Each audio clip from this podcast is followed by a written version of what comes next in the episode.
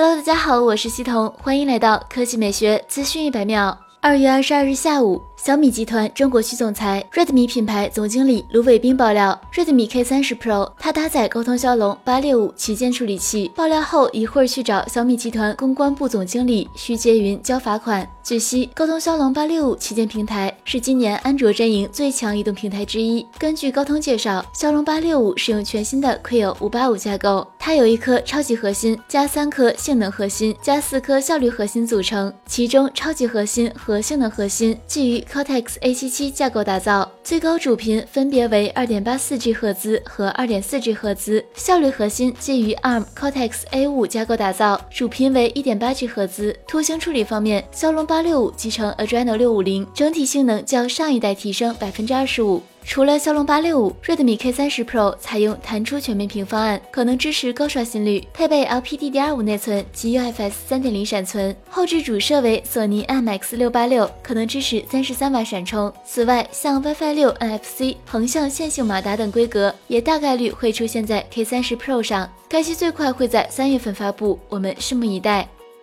对于很多 PC 玩家来说，游戏厂商对于主机游戏的优化，往往会让他们感觉到不可思议。就拿 PS5 来说，这款主机内置的 GPU 拥有两千五百六十个流处理器，不过由于频率较低，整体性能与 RX 五七零零 XT 相当。有一名体验者在 NeoGF 论坛爆料了自己试玩次世代主机的体验。他对自己的游戏体验似乎颇感惊奇。他形容自己在玩这款游戏时，每隔三十秒就会停下来，旋转视角欣赏游戏世界的风光，倾听游戏音效。为此，还遭到了一旁高级画面引擎设计师的取笑。游戏中每样东西都基于物理渲染，并且有着多个体积光照明源。游戏中的所有角色都是独特唯一的，同样角色模型你不会看到第二次。在体验完 demo 之后，设计师表示，这款游戏是以原生 4K 分辨率锁九十帧运行的。这也让他非常震惊。他询问了哪款主机能实现这样的视觉效果，设计师回答两者都能。好了，以上就是本期科技美学资讯每秒的全部内容，我们明天再见。